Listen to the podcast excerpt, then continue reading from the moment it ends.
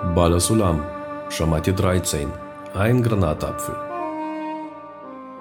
Ich hörte bei der Mahlzeit in der zweiten Nacht von Rosh Hashanah am 5. Oktober 1948.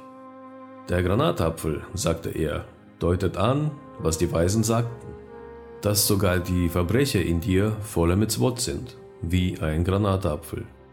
Und er sagte, dass sich das Wort Rimon, Granatapfel, von dem Wort Romimut, Erhabenheit, ableitet, was die Bedeutung des Glaubens über den Verstand ist. Dies bedeutet, dass die Verbrecher in dir voller Mitzvot sind.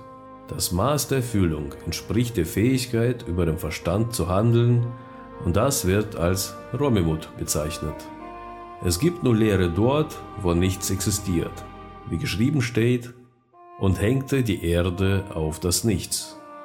Somit entspricht das Maß der Erfüllung eines leeren Platzes dem, wie weit sich der Mensch durch Glauben über den Verstand erhebt.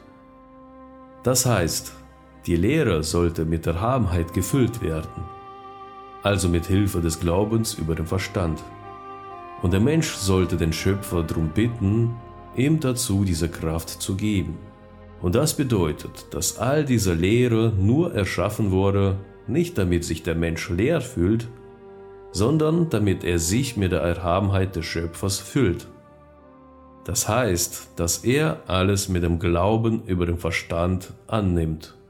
Und das ist die Bedeutung von Gott aber hat es so gemacht, dass man sich vor ihm fürchte. Mit anderen Worten, wenn dem Menschen diese Gedanken der Lehre kommen, dann hat er sie deswegen erhalten, damit er das Bedürfnis bekommt, Glauben über den Verstand auf sich zu nehmen. Und dazu ist die Hilfe des Schöpfers vonnöten. Der Mensch muss den Schöpfer darum bitten, dass er ihm die Kraft geben möge, Glaube über den Verstand anzunehmen. Gerade dann benötigt der Mensch die Hilfe des Schöpfers. Denn der äußere Verstand veranlasst ihn, das Gegenteil zu verstehen. Deswegen bleibt dem Menschen kein anderer Ausweg, als den Schöpfer um Hilfe zu bitten.